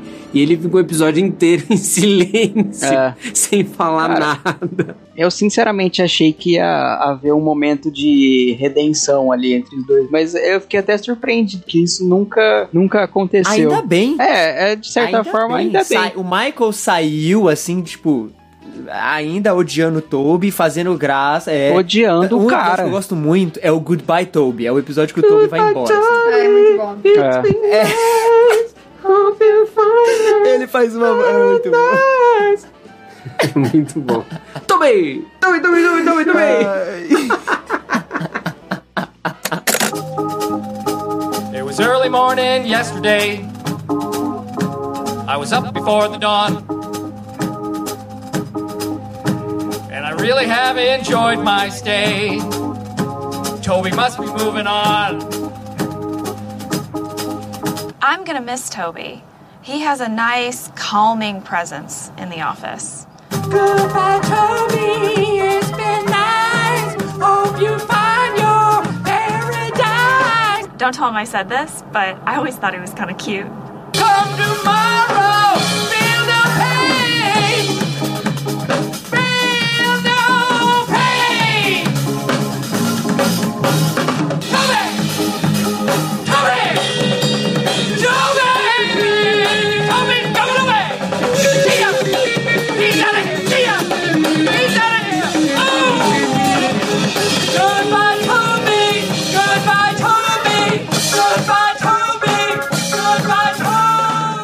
Cara, mas o que desencadeia a saída do Toby lá, que, aquele episódio que eles ficam presos lá dentro e ele dá aquela mãozada na perna da Pam e sai correndo. Nossa, é, que- é, pula. mano, aquilo dói o coração Não. de tão constrangido que eu fiquei. Eu fiquei, tipo, tipo assim, me deu um pouquinho de crise de ansiedade, velho. Eu falei, o cara não fez isso, É mano. bizarro, mano. é e o Jim bizarro, olhando, é tipo bizarro. assim, a- ele impressionado. Tipo, o cara teve coragem de fazer isso. Não, porque o Tobey como personagem, ele é um cara, tipo, muito introspectivo. Ao mesmo tempo, ele, ele tem esses lapsos, assim, tipo, ele escreve, sabe? Ele, tipo, é um cara que É. tem romances e tal. Ele quer, por tudo, falar disso. Então, quando ele encontra um, um negócio que eu vou conseguir me colocar aqui pro pessoal do escritório como alguém importante, tipo, quando ele é chamado para ser parte do júri lá do, do estrangulador ali de Scranton, ele encontra um assunto que as pessoas vão perguntar para ele e ele vai ser o cara. Então ele meio que se solta assim. Só que o jeito que ele se solta é muito estranho, velho. Tipo, é um cara que não sabe, não tem habilidade nenhuma social. E aí quando ele se solta um pouquinho, ele faz essas coisas constrangedoras, mega constrangedoras, mas é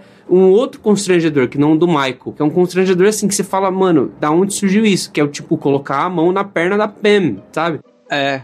É um lance meio psycho, assim, que ele tenta reprimir, sei lá. É, o Toby é um personagem muito estranho, assim, tipo, em sua, em sua essência. Ele vai ficando mais estranho com o tempo, né? Isso que é bizarro. E eu, eu acho interessante quando eles mencionam, em backstage, assim, que o ator que faz o Toby é o, o Paul, Paul Lieberstein, ele é um dos escritores da série. Sim. E ele foi simplesmente colocado lá pra, tipo, ocupar um espaço, fazer uma ponte. Assim, no início não tinha realmente um papel definitivo. Tanto que na primeira temporada, inclusive, ele só aparece pra algumas piadas ocasionais. E na segunda isso é mais desenvolvido. Mas o cara não é ator, o cara se sentia mega constrangido e, tipo, tímido de atuar. O cara se sentia, tipo, nervoso, desconfortável nas câmeras. E isso agrega ao personagem, tipo, inconscientemente, né? Não por intenção. Passa essa, demais essa, essa vibe dele. E ficou muito bom, né? Você não consegue imaginar o Toby, aquela voz meio nasalada, ele fala meio assim. E na- cara, é. Meio Lula Molusco. É. Nossa, o Toby. Mano, e- ele é esse cara, o cara que precisa de alguma coisa na vida pra ele também poder falar da vida dele. É. Porque a vida dele também só dá tudo errado, né? E o Michael faz sempre questão de lembrar, cara, você tem uma esposa que te abandonou e sua filha não gosta de você. É, é isso. E o Michael sempre. Tem a- aquela frase que o Michael fala, né? O, o Toby não faz parte nem da própria família, porque ele é divorciado. Meu Deus. Nossa, é muito, muito relaxo.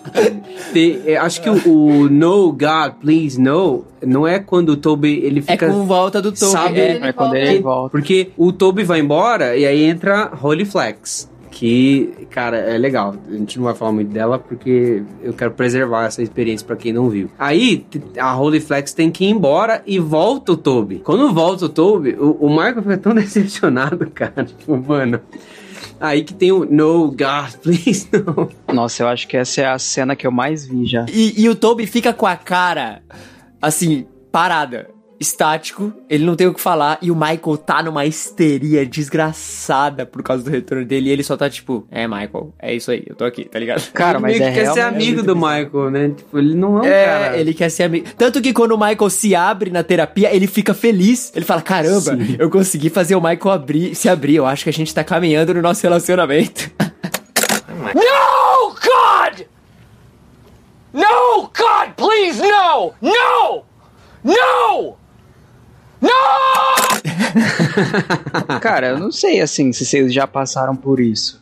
Mas de perceber que, tipo, tua presença ali num, num ambiente não é bem vista, ou... Ah, já, já. Mas, cara, isso que ninguém nunca vai te gritar não, não, não, pra você, tipo, um, um sinal claro de reprovação. Mas só de você saber que é, você não é querido ali, ou que ninguém se importa com você ali, já é uma sensação muito ruim. Agora imagina o cara visivelmente desapontado que você voltou, tipo, que você tá lá e ele não faz questão de esconder. Mano, que situação triste, velho. Coitado desse cara. Eu saía desse trampo. É, tanto que nas últimas temporadas tem dois estagiários que entram lá, né? E esses estagiários eles vão pro lugar. O Toby ele fica no anexo, né? Que é. Que é, tem, o escritório ele tem uma grande sala de trabalho que fica recepção e tem várias mesas. Tem a sala do Michael, a sala de conferências e o anexo. Aí a- o anexo ele tá lá, lá atrás, é meio isolado e o Tobin fica lá meio que sozinho, sabe? Aí esses dois funcionários vão pro anexo. Tem um dos episódios que o Tobin fica mó feliz, assim, que agora ele tem dois amigos e ele começa a fazer amizade com os caras e eles estão no, verdade. no No Shave November, né? Que aí eles têm que fazer um bigodinho. É. Engraçado. É como se ele tivesse alguém pra ele passar o que ele sabe, né? Ou quem ele é, assim, tipo, pela primeira vez. Alguém que tá ali, tipo, ok, vai, vai conversar com ele. Porque não é só o Michael, na verdade, ninguém conversa muito com ele, né? Ele é um personagem ali sozinho, aparece na, nas vezes. E é isso. Tá, Não, não desenvolve o personagem, ele só continua esse cara triste e, e termina ele assim, o que faz ele ser muito bom. Sabe? Tem essa questão dos produtores da série, no caso ele, a atriz que faz a, a Kelly, o ator que faz o Ryan, ficando mais no anexo mesmo, porque tem episódios que eles simplesmente não podem participar porque eles estão envolvidos no trabalho de escrita mesmo, Uhum. né? Às vezes dirigindo episódios Sim. e etc, né? E o Toby é um deles, né? Cassino Night é escrito pelo Toby, né? Pelo, pelo próprio ator, né? O que faz ele. Então Paul ele tá ali produzindo, é, o Paul. Então, isso que é muito doido, né? A série, ela vai se construindo de uma forma que, em determinados episódios, os atores mesmo estão trabalhando no backstage e ajudando a dirigir, escrever, roteirizar e desenvolver. Realmente se torna uma família mesmo, né? Que constrói essa, essa obra que é The Office juntos, né? Todo mundo ali fazendo um negócio, todo mundo junto, sabe? E você sente isso na tela dessa família. É, eu acho isso visível de três maneiras, assim. A primeira maneira é essa que você tá falando já, porque é animal, assim. Você vê que os atores que antes não eram atores famosos, que não tinham nem carreira e tal, vão construindo uma carreira, vão, vão ali crescendo no, no- na indústria do entretenimento ali. Os caras, até muitos, fizeram outras coisas posteriormente a The Office, se tornaram caras muito importantes para a indústria, seja produzindo, seja escrevendo, seja também atuando. Mas ao mesmo tempo, dentro da série do roteiro, você percebe que as primeiras temporadas, muitos ali, apesar de trabalharem juntos e se, até se conhecerem, não eram amigos. Não tinha uma relação, não tinham passado por grandes coisas juntos. E à medida que os episódios vão avançando, à medida que as coisas vão acontecendo, você vai percebendo que os laços de amizade ali, de alguns núcleos, vão se fortalecendo, se fortalecendo muito, assim. É até uma, uma coisa bem filosófica da série, assim, para terminar, é, nessa terceira coisa, eu falei que ia falar três, né? A primeira da parte técnica, dos próprios atores como pessoas e tal, da amizade desenvolvida ao longo da série entre os personagens. Em terceiro lugar, a, a própria, o peso dramático que tem uma, a- o escritório como uma família, sabe?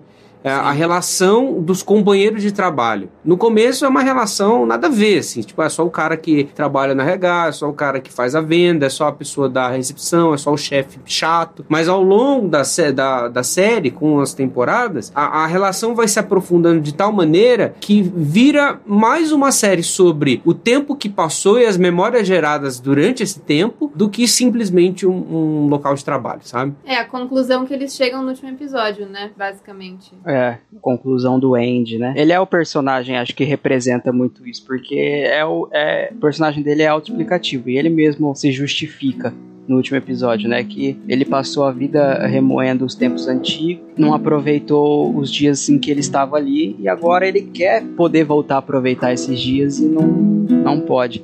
Eu acho que esse final, a Isabela sabe, porque eu trabalhei com o pai dela dois anos e o final dessa. Eu terminei The Office duas semanas. Acho que duas ou três semanas antes de eu sair do escritório. Você começa a re- realmente repensar assim, tua evolução lá dentro, a relação, sua relação com os clientes, sua relação com as pessoas que trabalham com você.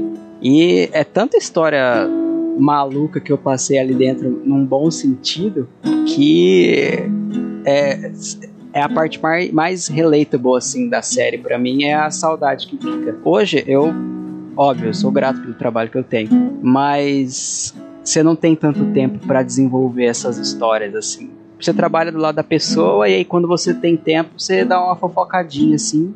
Mas você não consegue levantar e tomar café lá na sala do teu colega e ficar fazendo piada. Igual o dia que a mãe da Isabela comprou um porta-copos pro, pro escritório, pra, pra gente lá.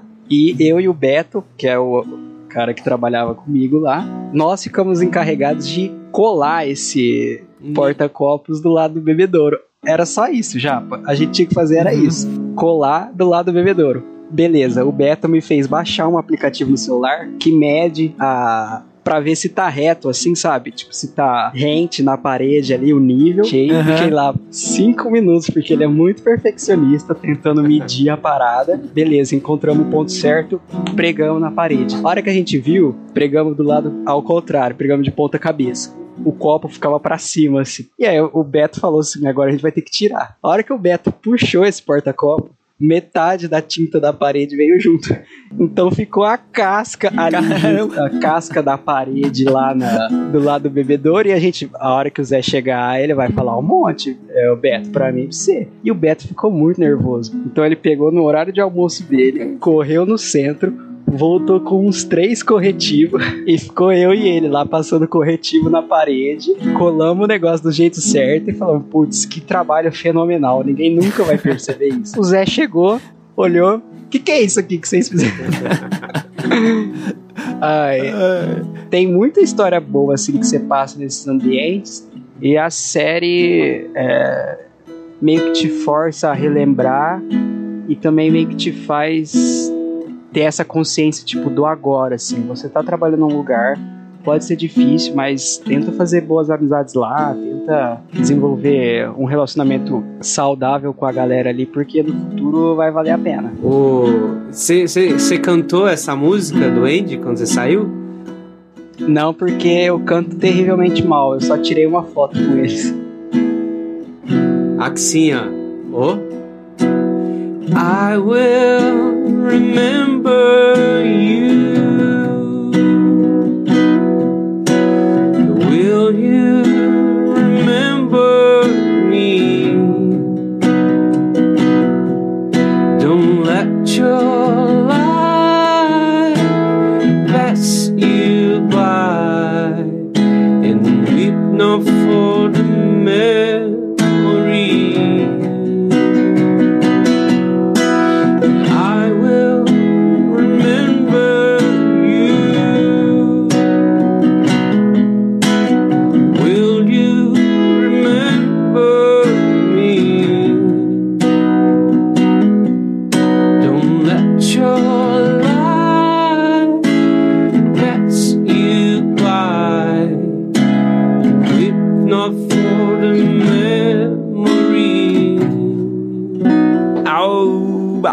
Marejado ainda bem que podcast é só a Se eu voz tocar mais, eu choro.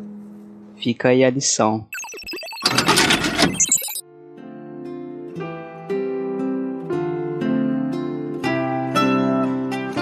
Então, Gui, você que é estudado, tem alguma diferença entre pericorese e um é tudo e tudo é um? Uma das coisas que Pericorese explica é o conceito da trindade cristã, né? A trindade cristã é explicada uma- de um jeito por essa palavra, que significa em, em termos assim mais simples, habitação mútua, quando algo habita uma outra coisa e essa outra coisa habita essa coisa. Então, é, a existência inteira, a substância inteira, ela é partilhada. Então, o casamento é uma pericorese, porque a, a minha vida inteira é da Isabela e aí a vida da Isabela inteira é minha. E nós influenciamos um ao outro e tudo que eu faço tem re- é, reverberação, ecoa na vida dela e tudo que ela faz ecoa. Nós estamos esperando uma filha. A relação minha com a minha filha é uma relação pericorética, assim. Então tem um, quê de, de trindade, inclusive, ali, porque há muito de mim dentro da minha filha, não, não só meus genes, não só a parte de, de biologia e tudo mais, mas conforme ela for crescendo, ela vai pegar muitos, talvez, gostos que eu tiver,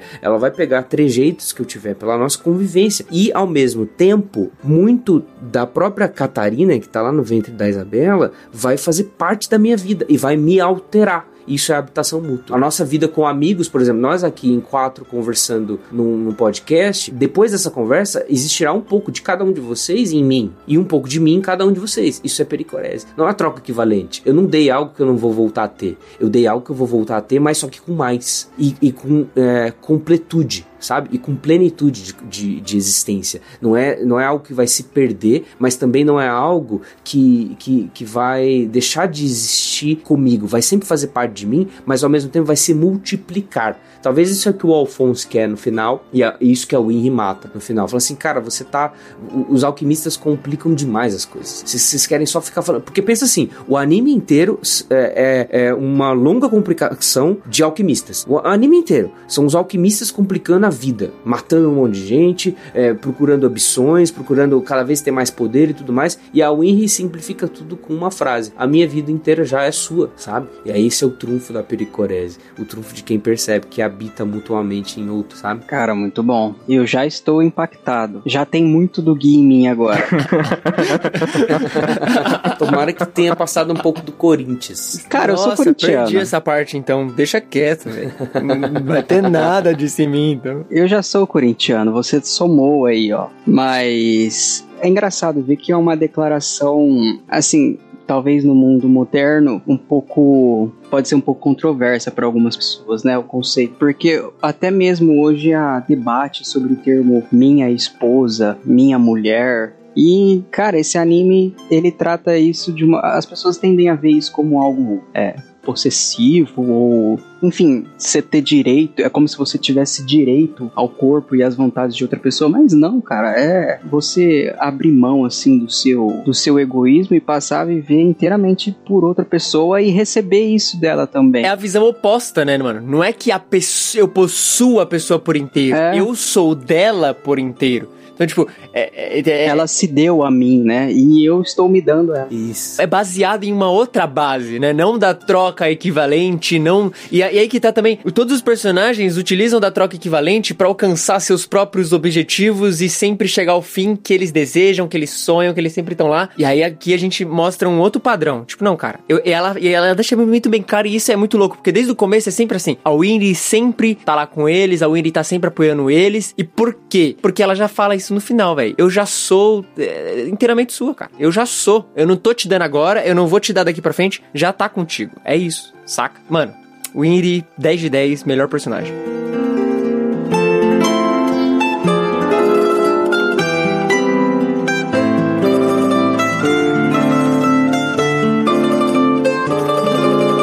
Só, pra não ficar num clima de fanboy, eu posso tecer algumas críticas? A bancada permite? Eu também tenho críticas, pode falar. A minha crítica em especial é, assim, não é quanto à obra, quanto a, aos conceitos. Pra mim eu acho tudo perfeito. Eu sou um dos maiores fanboys de Fullmetal Alchemist Brotherhood. Pra mim é, é o meu mangá favorito. Por enquanto que o One Piece ainda não acabou, claro. Mas enfim, não, não preciso fazer essa Você pode ser favorito se acabou o mangá? Ou, É porque o final pode ser ruim de One Piece, né? Então como que eu vou dizer que é realmente o melhor de Antigamente todos os a gente falava que Attack on Titan era o mangá favorito. Pergunta É, agora. Aí, aí, olha aí, cadê? Vê esse final Aí de Attack veio on o Titan. último arco. É, veio aquelas, aqueles três últimos capítulos. Ai, enfim, deixa, deixa pra quando a gente for falar de Attack on Titan na Deixa quieto. Mas, cara, eu não sei. Eu sinto que a última luta contra o pai, eu, eu, eu me. Tipo, tem umas falhas ali que eu fico um pouco incomodadinho. Tipo, tira a, a perfeição plena deste anime, sabe? Eu, eu fico Pô, aquele monte de bicho lá, aquele monte de bicho lá, de um olho só. Que, que- pra que Ah, os- precisava daquilo? Ah, aquilo é bem É, desnecessário parece uma- mesmo. um zumbi, né? Aquele exército imortal. Mas tudo bem, até aquilo eu relevo. Mas pra mim o ponto é tipo aquela última luta do Ed com. Porque ali pra mim só pareceu assim, puro protagonismo. Até agora, o que a gente não teve de protagonismo, o Ed não era esse- o típico protagonista que ia resolver as coisas pela sua. Agora que a gente tem, fica todo mundo, um exército, Roy Mustang, Hawkeye, é, é, Armstrong, todo o mundo em volta olhando Ed matar o cara. Cara, o Alphonse. Ai, mano, é a história dele, O Alphonse velho. não precisaria ter entregue a sua própria alma pra acabar com o, o, o pai. Porque era só todo. Porque o pai já tava ali perdendo as suas forças, era só todo mundo se unir pra destruir aquele desgraçado, tá ligado? Era só isso. Mas beleza, eu entendo o impacto de cena da Mal lá fazendo a transmutação dela à distância, com o, Al deitado no chão, o, o, o Ed sem o braço, e aí então transmutando o novo braço pra ele retornando o braço. Entendo, a cena é impactante pra caramba, é muito legal, eu fico empolgadaço. Ele volta com o braço meio magrelinho, né? Porque ele nunca exercitou ele, com a unha grande. É, é da hora. Mas assim, me tira um pouco. É, Achei desnecessário. Beleza, ele é o protagonista, mas até então ele, tipo, ele era um protagonista diferente. E aí no último momento fica um protagonismo ali dele acabando com tudo, resolvendo tudo. Falei, putz. Ah, cara, eu não vi assim, não, não. tudo bem. É só é uma chatice minha. E mais uma, ainda sobre o final, o final é meio novelão, né? Vocês ficaram com essa impressão? Ah, cara, o final foi bem fechamento de arco, né? De cada É, personagem. cara. Não, Só isso. e é quase catártico assim, cara. Não, ó, eu só tô Cê- fazendo realmente o papel do chato, assim, pra gente ter alguma Tá, coisa pra sem criticar, dúvida. tá? Entenda que eu amo, tô concordando tudo com o que vocês estão falando, mas é, é, só tô extremando uma opinião que surgiu no meu coração. Mas assim, o final, o Havok que tinha ficado aleijado, aí ele recupera as pernas de volta. Tipo, pô, mano, deixa o cara aleijado, deixa... É realidade, cacete. Até agora, personagens que morriam e que sofriam não tinham como voltar. Agora tem. Agora o Havok volta a andar. Aí todo mundo casa perfeitinho, todo mundo consegue as suas coisas tudo perfeitinho, tudo encaixa perfeitamente no seu lugar. Eu entendo, fechamento de arco, final do negócio. Olha, beleza. disso tudo, o que mais me incomoda é o Mustang voltar a enxergar. Eu acho que ele Eu, devia eu ter continuado acharia que ele cego. deveria ter ficado cego também. Nossa, eu acharia incrível o líder de uma nação que permaneceu cego, mas que ainda era o que melhor via o futuro da nação. Nossa, eu acharia. Não, todo, toda a parte dele perder a visão já é muito foda, porque, Uhum, tipo, ele perde a visão porque ele enxergava demais o futuro. É. Enfim, eu achei o final meio novelão. Alguns aspectos. Mas cara, eu adoro o final. achei. Eu adoro o final. É o novelão que eu precisava pra esse final. Porque, pô, cara, você vai passar o anime inteiro vendo. é, você quer ver um happy ending, né? E se fosse pra terminar ruim também, ela ia ter que fazer um, um Metal Alchemist Puden aí, porque os fãs não iam permitir. Aí você sempre tem que ficar estendendo, tipo, putz, mas o que aconteceu com aquele personagem que acabou daquele jeito? Por isso que eu acho que ela já entregou a porta do, do Ed. Fala, gente, ele vai entregar a porta. Não tem mais como voltar, ele não vai ser mais alquimista. É isso aí, acabou aqui, velho. Não vai Então. ter episódios depois, mangá. de- Não, é aqui acaba. E eu achei isso bom. Apesar de que eu gostaria de ver um. Não, não, não, não mexe. não, não, não, mexe, um, um revival, mas tipo assim, talvez um one shot, sabe? Igual fizeram um one shot do Ace, conta um pouquinho da história do Ace com os piratas da espada lá. É um, uma Mas edição. você sente um vazio? Tipo, você sente que precisa? Não, talvez do, do Alphonse, sabe? Tipo, a aventura do Alphonse. Eu e entendo tal. que o One Piece é tipo um universo que você consegue, tipo, saca, tem muita coisa pra ser explorada em muitos cantos de One Piece, porque o One Piece é, é um universo perfeito, né? Incrível. Mas, eu não sei, eu não sinto falta de nada em, em, em Full Metal. Ah, eu acho é que, perfeito. tem conteúdo, assim, pra ela revisitar, talvez algum dia. Só que eu não quero que seja nada mal pensado, óbvio, né? Tipo, não é. Tem a questão do, dos outros países, né? Que É. quase não foi explorado. Você tem, tipo, explorou bastante a Mestres e Shin, mas eles falam, tipo, de Dracma que fica em cima, tem um deserto pro lado. É, tanto que termina com o Ed indo pro, pro oeste e o Alfonso indo pro, pro leste, né? Que inclusive é um paralelo com o pai dele e o, e o homúnculo, Ou é né? muito genial isso, né, mano? Nossa, que quando eles chegam lá pra, pra ouvir, quando chegam os chinesinhos de Xing lá, eles dizem que a alquimia deles veio por um homem de cabelos dourados e por isso que eles consideram o homem perfeito o homem é, de ouro e tal. E aí você depois descobre que esse homem era o Hohenheim. Nossa, é muito da hora. Mas então, Gui, fala aí, qual que é a sua crítica, mano? Cara, eu tenho duas agora, vocês falando assim, eu lembro de, de uma coisa. Eu acho que deveria ter, pelo menos na versão dublada, eu acho que deveria ter dentro da. Em algum momento. Em algum momento, tinha que ter isso aqui. Falando sobre os alquimistas, tinha que falar assim: eles são discretos e silenciosos. Eles moram bem longe dos homens, escolhem com carinho a hora e o tempo do seu precioso trabalho. São pacientes, assíduos, perseverantes, executam segundo as regras herméticas desde a trituração, a fixação, a destilação e a coagulação. Trazem consigo cadinhos, vasos de vidros, potes de louça, todos os bem iluminados e evitam qualquer relação com pessoas de temperamento sórdido. Daí começa. O Gui pegou o Jorge bem, ele quer que toque, né, mano? Os alquimistas estão chegando. Já pensou? O defeito é isso. Porque qual que é o defeito de Fumeto? É na versão BR não ter o Jorge Ben. Os alquimistas estão chegando. Estão chegando os alquimistas.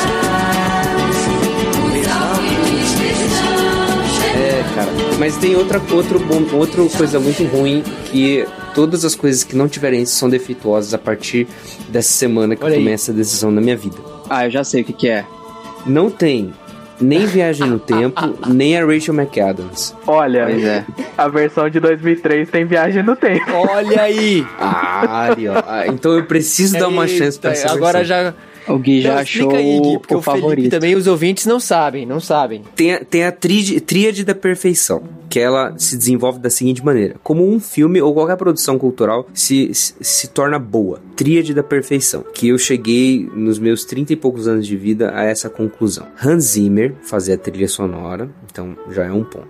Ter viagem no tempo, outro ponto. E ter a Rachel McAdams. Porque o filme que tem Viagem no Tempo e a Rachel McAdams sempre são bons. Filmes que tem Hans Zimmer com trilha sempre são bons. Qual a falha do Interestelar? Tem Viagem no Tempo, tem Hans Zimmer, aí. mas não tem Rachel McAdams. Eu tô vendo um fã de questão do tempo aqui, é isso? É, isso, exatamente. Mas aí tem a carta virada pra baixo, né, Gui? Que anula tudo. Exatamente. O Woody Allen. O Woody Allen é uma carta que anula. Tem, tem algumas cartas que anulam. O Woody Allen é uma delas. Owen Wilson, dependendo do filme, é uma delas. E tem uma outra carta virada que a gente descobriu que tem um filme que chama Euro, Euro, Eurovision, alguma coisa assim, que é com a Rachel McAdams também. Só que aí tem uma carta virada que é ruim também, que é o Will Ferrell.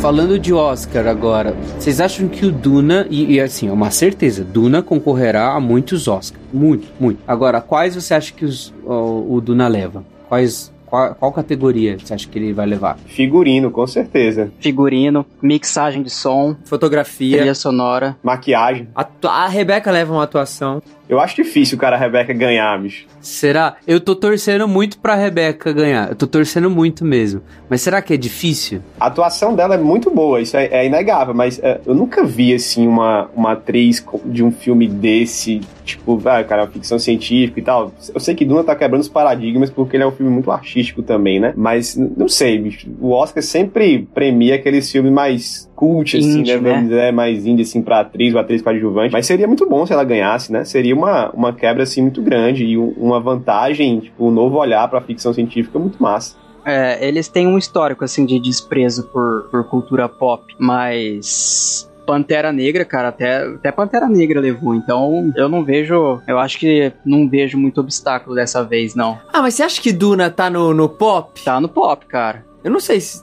Não Ah, sei. Eu acho que tá no Não pop sei, pelo que não. estão É um. Mas, assim, blockbuster. em sentido cinematográfico, cara, eu, eu, eu, É um eu jogo filme no cult. cult, mano. Porque o Não, cara, que é um esse filme, popular. é. na- Tá maluco, Gabriel? Tá maluco. Eu não É um acho. filme popular, cara. É um filme grande com atores reconhecidos. Tem o Jason Momoa falando My Boy lá. É uma, é uma ficção científica muito conhecida. Não vai ficar no escopo tipo dos cinéfilos, assim, cara. Sério mesmo. É um filme que é pra, Ah, pra todo mundo curtir mesmo. Difícil, é difícil classificar. É. Eu, eu acho que os Oscar de nível técnico, o Duna vai ganhar a maioria. É como, por exemplo, o Mad Max ganhou a maioria, como os filmes do Senhor dos Anéis ganharam muitos eh, Oscar técnicos e tal. Até Star Wars levou alguns técnicos e tudo mais. Agora, cara, eu torço, é minha torcida, tá? De melhor diretor, esse lance de melhor atriz, melhor ator, pelo menos ter algumas indicações. Melhor atriz coadjuvante, por exemplo, melhor atriz Rebecca Ferguson, me- melhor atriz coadjuvante Z- a Zendaya, por exemplo. Serem pelo menos indicados, entendeu? Melhor ator, você ter um Timothée Chalamet ali indicado, pelo menos indicações. E aí a gente torcer pra uma, uma eu acho que ele vai ser é, indicado. Eu acho que ele Ah, não, é. Indicação pra, pra mim é certeza. Também acho, também acho. E a gente esqueceu do melhor roteiro adaptado, né? Talvez ele possa É, ganhar é verdade. também. Isso é uma boa também, porque é muito bem adaptado, né? Você pensar assim que é um livro denso, como o Pedro falou, é um lance de é difícil de você já já é difícil você adaptar um livro, um romance, por exemplo. É muito difícil você ter elogio de todo mundo. O Peter Jackson teve um monte de crítica e tem até hoje por ter adaptado Senhor dos Anéis e realmente tem bastante lacuna e tal. Tem algumas lacunas no Duna e depois eu vou falar um pouco sobre essas lacunas que eu achei que deveria ter no filme e não tem, mas isso não é demérito não, porque ele conseguiu adaptar de uma maneira 10 barra 10, assim, pra mim, sabe? É, isso é importante, eu acho que levaria, cara, assim, eu, eu torço, é, tô na um- torcida. Um grande indicativo também dessas indicações é porque quando esses estúdios começam a exibir esse tipo de filme em festival de cinema, é porque já existe uma campanha para que esse filme seja filme de Oscar, indicado a Oscar. E esse filme foi exibido em bastante festival e foi muito bem recebido nesses festivais. Então eu acho que já demonstra assim a intenção É, o do filme foi estúdio. aplaudido por oito minutos em pé, né, mano? É, então já mostra assim a intenção do estúdio para que esse filme seja reconhecido nessas premiações. Nossa, eu espero muito, cara. Eu espero muito, porque isso vai ser pro gênero de ficção científica no cinema, tipo. E aí é, é, um- é uma projeção minha, se, vocês quiserem depois a gente pode até falar sobre, mas assim, de que, mano, nos próximos anos, o que a gente vai ter de adaptações e filmes originais de ficção científica sendo feitos, a a minha aposta é de que a próxima grande onda cinematográfica é sci-fi. Posso estar jogando errado, mas a minha aposta é que seja. E eu espero que seja. Espero que Duna seja, de alguma forma, quando a gente for olhar daqui 10 anos, seja aquele momento que a gente olha e fala: não, aqui começou um movimento muito forte disso.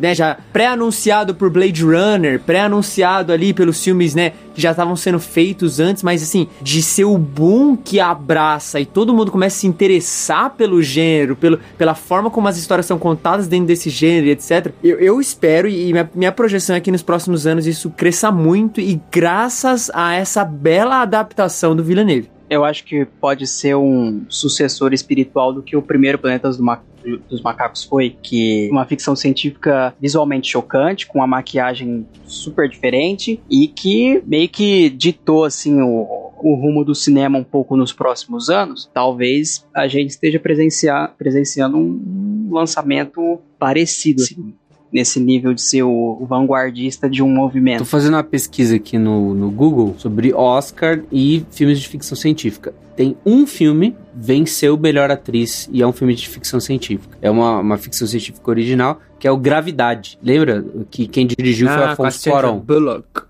E a da Sandra, Bullock, ganhou. Então, enfim, é, Interestelar não. Interestelar ganhou. Quer ver, ó? Interestelar ganhou melhores efeitos visuais, foi indicado a melhor edição de som, venceu melhor mixagem de som e melhor direção de arte. Não, não venceu o melhor diretor, Christopher Nolan, nesse, nesse ano. Que triste. É, mas aí a gente também tem que ver quais filmes que estão sendo indicados também, né? Porque esses- Então, aí vem o meu ponto. Porque não tem muito filme. Não, não- tipo, lançaram poucos filmes durante esse ano, durante o ano passado também. Então tem pouco filme sendo lançado, tem pouco filme concorrendo ao Oscar, tem pouco filme grandioso. Os filmes grandiosos que estão lançando agora nessa retomada do cinema, cara, nem se comparam com Duna. Fala sério, sabe? Por isso que eu acho que o Duna ele não vai ganhar quase todos os técnicos, vai ganhar todos, cara. To- Todos esses, esses, esses Oscars técnicos não tem nada que se compare com Duna nesse ano, assim. Nada, nada perto foi feito nessa coisa da técnica da, da cinematografia, né? Então, eu acho que ele já pode ter todos os Se ele Oscars. conquistar aí. todos os Oscars, quanto que falta pra ele passar o Senhor dos Anéis? O Senhor dos Anéis, ele levou 17 Oscars, entendeu? O, o primeiro venceu menos, acho que o primeiro venceu 5, ou alguma coisa assim. O segundo venceu 2, alguma coisa assim. E aí o terceiro,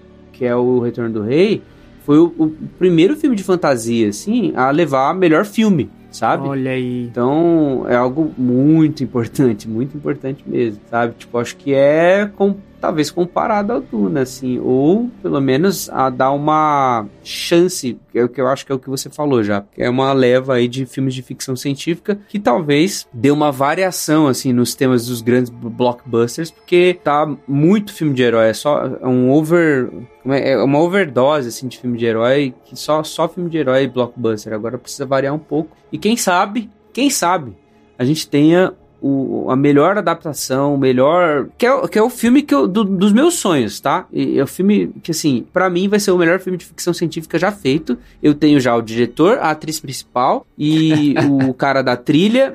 E qual é a adaptação? Você quer que eu fale isso? Não, con- conta aí pro Pedro que o Pedro não sabe. Vamos, vamos registrar É, tem, aí. tem que ficar registrado aí. Não, conta, conta o contexto, Gui. Conta o contexto. Você tem que contar o contexto. Conta aí, conta, eu fiquei curioso. Não, é o seguinte, Pedro, ó, vou explicar um negócio. Porque tem, tem três coisas que fazem um bom filme, tá? Tem que pensar nisso. Três coisas são o seguinte: a primeira delas é viagem no tempo. Então, a primeira, a primeira das coisas que faz um bom filme é viagem no tempo. Ah, e pra ser um bom filme, as três coisas precisam acontecer ao mesmo tempo, tá? Se tiver um e não tiver as outras duas, pode ser que não seja muito bom. Então é, viagem no tempo. A segunda coisa é trilha sonora Hans Zimmer, tá? Hans Zimmer.